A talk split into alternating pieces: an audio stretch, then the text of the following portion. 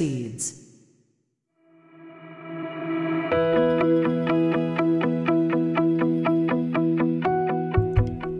皆さんこんにちは。映像クリエイターのさくです。クリエイターを目指すあなたへ毎日一つクリエイティブの種を届けるラジオクリエイターズシード。今日もよろしくお願いします。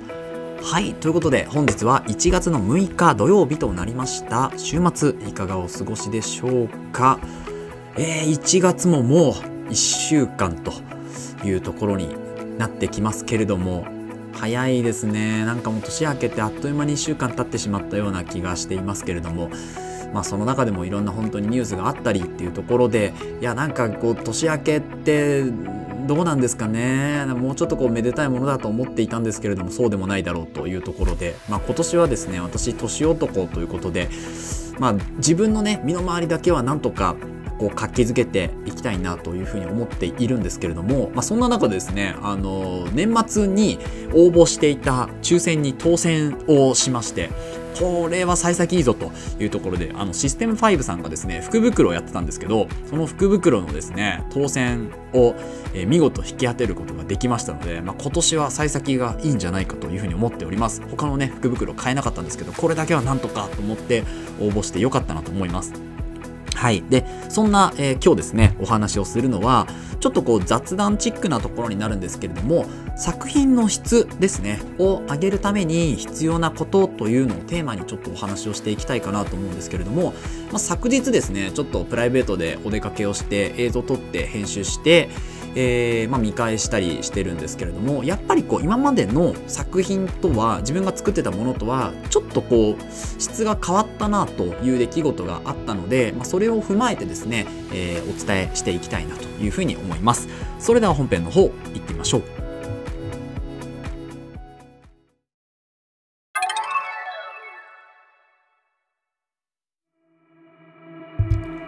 はい。ということで、本編です。本日はですね、作品の質を上げるために必要なことというテーマでお話をしていくんですけれども、まずですね、作品の質、まあ、作品っていうのはここでいうお仕事ではなくてですね、自分の制作物ですよね。なので、まあ、お仕事っていうのは、まあ、質を上げるというか、まあ、質があって当然みたいなところがあるので、まあ、そこはもう本当になんとかね、えークライアントが満足してくれるような形のクオリティっていうのを追求して、えーそれはもう届けなきゃいけないわけですけれども、まあ、自分のこう作品作りとか、まあ、制作物においてはですね特にこう質とかってまあ重視しなくても別に出せてしまうんですけれどもそんな中でもやっぱりまあ、遊び心を持ってでお仕事だったりの制作の質ですよね。お仕事での納品物とかの質も一緒に上げていければというふうに思ってですね私は作品撮りとかを、まあ、しているわけなんですけれどもそんな作品の質を上げる3つのポイントっていうのがまあこれは本当ありきたりなところになってしまいますけど3つ上げていきたいんですけれどもまず1つはですね数を見るってことですね。で2つ目、えー好みを知る。自分の好みを知るということですね。で3つ目が時間をかけるということです。この3つがまあ、作品の質を上げるポイントというかもうありきたりなところですけどなるのかなと。でなんでこれが、まあ、作品の質上がるのにつながるのかっていうところも合わせて後でお伝えしていくんですけれどもまず作品の質を上げる3つのポイントっていうのはそこでになりますね。今のところはですけれどもでそれからですねあとおすすめのツールっていうのをその後にお伝えしてで最後よく見ているアカウントっていうのをですねお伝えして終わろうかなというふうに思います。ではまずですね作品の質を上げる3つのポイントからちょっと説明していくんですけどもこのまず数を見るっていうところなんですよね。じゃあいくつ見ればいいのかっていうところなんですけどこれですね見てるだけでも本当にいいんですよ。目が肥えてくるというかまずは数を見ないと話にならないんですよね。で例えばえー、なんでしょうねこうプロの映像私の中ではちょっと映像っていうところに絞ってお伝えをしていくんですけれどもえ映像だと、まあ、いろんな本当にあの映像の種類があったとして、えーなんでしょう自分が、作りたいものっていうのがまず分かんなかったとしたらいろんな映像っていうのを見てみるんですよね。それこそショート動画でとかあとは普通にドキュメンタリーの番組プロが作ったドキュメンタリーの番組とかですね映画とかですねそういうのをまず数を見るっていうことを心がけるんですよね。で、まあ、一番例えばちょっとシネマの世界に入りたいなとかその、まあ、こういうなんでしょう映画のような世界観を自分で作ってそれを自分のなりわいとしてお仕事としてしていきたいなとかっていう場合にあのおすすめのツールっていうか、まあ、これ別におすすめツールで出すつもりなかったんですけどあのですねサマンサっていう、まあ、アプリ兼あのまあ、ツールみたいなショートムービーが見れるですねアプリがあるんですけどそのサマンサっていうアプリを検索して見てみるのも一つかなと思います。はい。YouTube でも短編でこう出してるところがあるので、例えばそういう道具を使ってですねツールを使ってまず数を見ると。でプロが作っているそういう作品だったりあとはまあなんでしょうねこう、まあ、素人さんが作ったけどバズっているリールとかショートムービーみたいなところとか、うん、をひたすらまず見るんですよね。で数としてはですねとりあえず100本ぐらいでまずはいいのかなと思います。100本まず自分で映像を見てみるんですよね。でどういう映像が自分の好みか。例えば100本の中で、えー、10本あこれいいなって思ったジャンルとか。あとはまあそれこそ20本30本ぐらい2割3割を占めてあこのジャンルいいなとかこの絵いいなとかいうふうに好みがこう出てくるんですよね。でその中でずっと見続けられるものだったりっていうのがあるのでそれがま好み自分の好みになると思うんですよ。でその自分の好みが分かったらその好みについて知るですよね。なのでその好み例えば自分の好きな映像が、えー、私の中ではドキュメンタリーのやっぱり映像が好きなんですけれどもあのドキュメンタリーってやっぱ見られるのがすごく難しいジャンルだなと思うんですよね興味を持ってもらわないと基本見られないジャンルだなと思っているのでなのでじゃあその見てもらうための構図はどういう風になってるかとかあとはその映像美の映像の色ですね。映像美みたいなところはどうなっているのか、うん、それこそあとはナレーションのタイミングとかですね。人が話すタイミングインタビューの様子とかってのはどうなのかみたいなところもそういうのをこう知っていくんですよね。どういうタイミングで声を入れるか音を入れるか映像を入れるかえー、カットをつなぐかみたいなところをどんどんどんどんその好みについて知っていくわけですよね。でそうすると自分が編集する時にあそういえばこの動画はこういう風に作ってたなみたいのを思い出す時が来るんですよ。でそこでその通りに時間をかけて作っていくっていうところですね。こうすると作品の質っていうのが今まで作っているよりも2段3段ぐらい上のものになってくると思います。であのやっぱりやるためにその作品を作るためにはすごく時間がかかるわけですけれどもなんとなく作ってるよりは指標っていうのがやっぱ自分の中にどんどんどんとできてくるんですよね。でそのためにはいろんなものを見る。まずは数を見て、えー、ひたすら100本とか200本とか1000本とか。見たところでその1000本見た中で自分はどういうものがいいと感じているんだろうか。自分の中のその感覚っていうものとその1,000本のいろんな見た中の感覚っていうのをすり合わせしていくんですよね。でそのすり合わせをもっと詳細にすり合わせていくとそれが実際に自分が編集する時にスキルとして上がってくるんですよね。そうでその完成品を見た時にあもうちょっとここが例えばフレームがもうちょっと早くしようとか、えー、カットもう少し、えーざっくりいこうとかね、えー、もうちょっと構造をこうすればいいんじゃないかとか、うん、なんかそういうこうもっともっと細かい改善点みたいなのがまた作品を作ることで上がってくるんですよ。でそれを再度修正していくってこの繰り返しで作品の質っていうのは本当に段違いに上がってくるなと思います。であの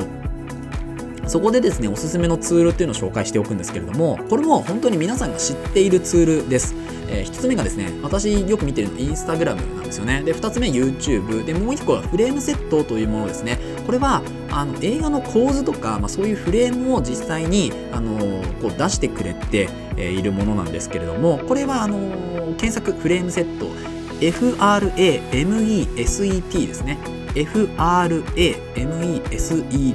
これで出てきます。であの海外のサイトなので、まあ、英語版になって英語表記に、なってしまいますけれどもあの、まあ、フレームというか構図がポンポンポンと出ているのでその構図だけでもですねあのちょっと見ておくだけでも勉強になると思います。で、えーとまあ、そんな中で3つおすすめのツールを紹介しましたがじゃあこのインスタグラム YouTube どういうふうに使ってるかっていうのを最後にお伝えするんですけれどもよく見ているアカウントとしてはですね、インスタグラムでは、このフレームセットがね、インスタグラムのアカウントであるんですよ。そう。で、これがまず一つ、えー、見ています。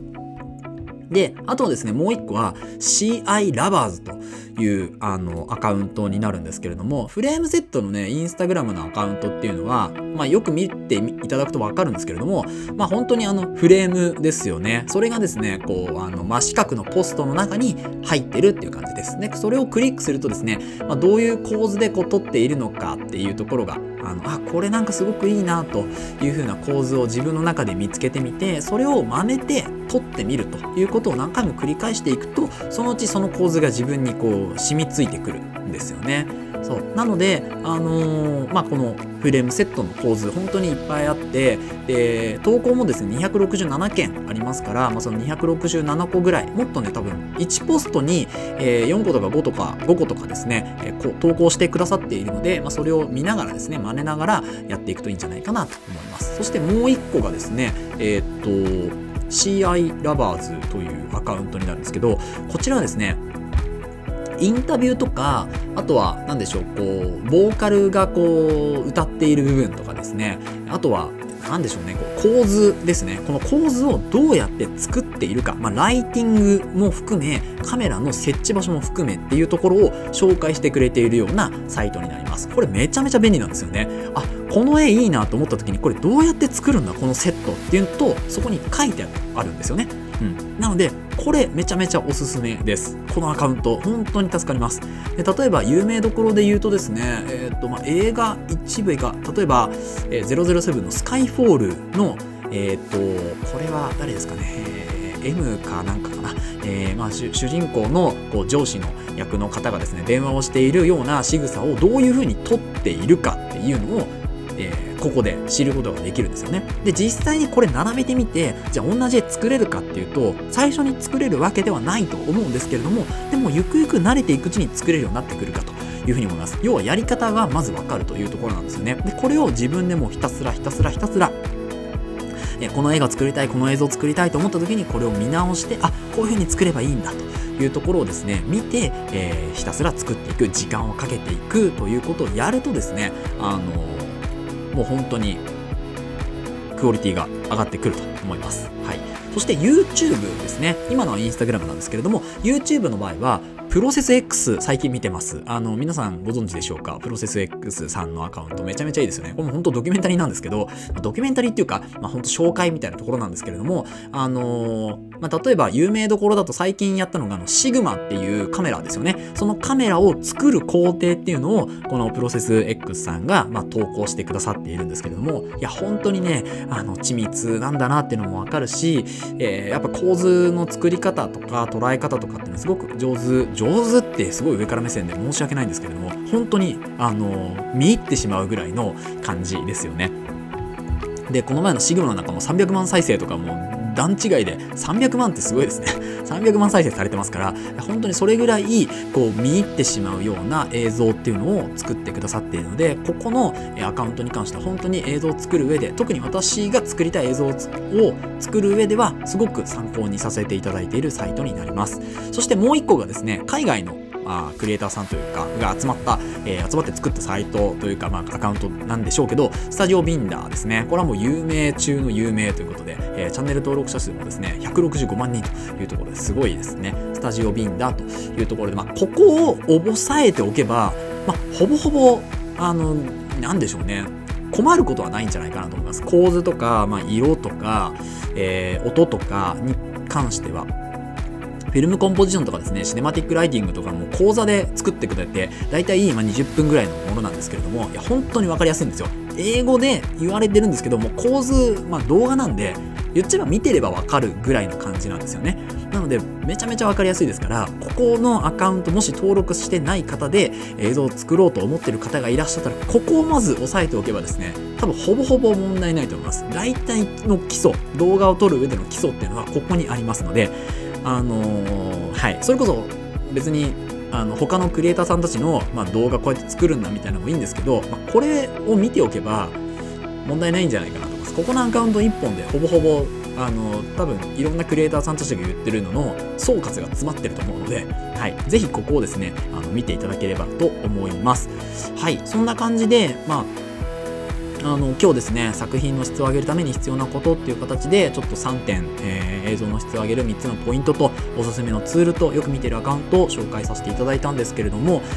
あのやっぱ本当に作るしかないなとは思うんですけどただどうやって作るのかっていうのが、まあ、今日お伝えしたようなところになるんですよね。まずは数を見ないとなんかこう自分が作りたいものとか自分が好きなものとかっていうのがやっぱ分かんないんですよね。で、これゲームとかとはもう一緒だと思うんですけど、ゲームもなんか格ゲーやったりとか RPG やったりとか、いろいろゲームやった時になんか自分が続かないなって思うやつとかってあるじゃないですか。それこそ遊びもそうだと思うんですけど、あの鬼ごっことか、まあ、そういうこう体を使って遊ぶのが好きなのかそれとも何でしょうね、まあ、トランプみたいなああいうこう体じゃなくてどっちかというと心理戦とか頭を使ったゲームが好きなのかとかっていうのはやってみないとやっぱ分かんないんですよね。なので作品とかも全部同じであのまずは数を見てみないと分からないんですよ。なのでそれこそ美術館とか行くのもすごくいい方法だなと思ってあのいろんな絵が展示されている中で自分の好みの絵っていうのがあるはずなんですよね。その好みの絵は何で好きになったのかこれ何で好きなんだろうなっていうのを突き詰めていくのが好みを知るという段階になります。でそこからじゃあその絵を自分でもし描く作るとなったらどういう風にしていくかなっていう形で時間をかけていく。でこれをやると確実に作品の質っていうのは上がっていくんですよね。はい、でそれをですね、まあ、今回自分のあの作品ですね。あの特にま一般公開とかはしないで今回は本当趣味的に作ったやつなのであれなんですけどでも趣味的に作ったやつでも、うん、なんかストーリーとか別に特に考えなかったけどなんとか見れる作品にはなったかなと。それこそあの本当1年前2年前とかは本当素人が作ったような映像なんだろうなと思ってって見ていたんですけれどもいや今回見たらあやっぱちょっと変わってきたなというふうに思ったので是非ですねそういう体験をちょっと皆さんにも共有して、えー、したかったので今日撮ってみました。はい。ということで本日は以上となります。この放送ではクリエイターとしての考え方やテクノロジーやガジェットの情報作業効率を上げるコツサイトツールなんかを中心に紹介をしております。リスナーさんと一緒に一流クリエイターを目指すラジオを作っていますので応援いただける方はぜひフォローの方お願いします。またラジオの感想や質問は Google フォームもしくは Spotify でお聞きの方はコメントからいただけると嬉しいです。X や Instagram ブログもやってますのでぜひ遊びに来てください。それではまた明日お会いしましょう。ご清聴ありがとうございました。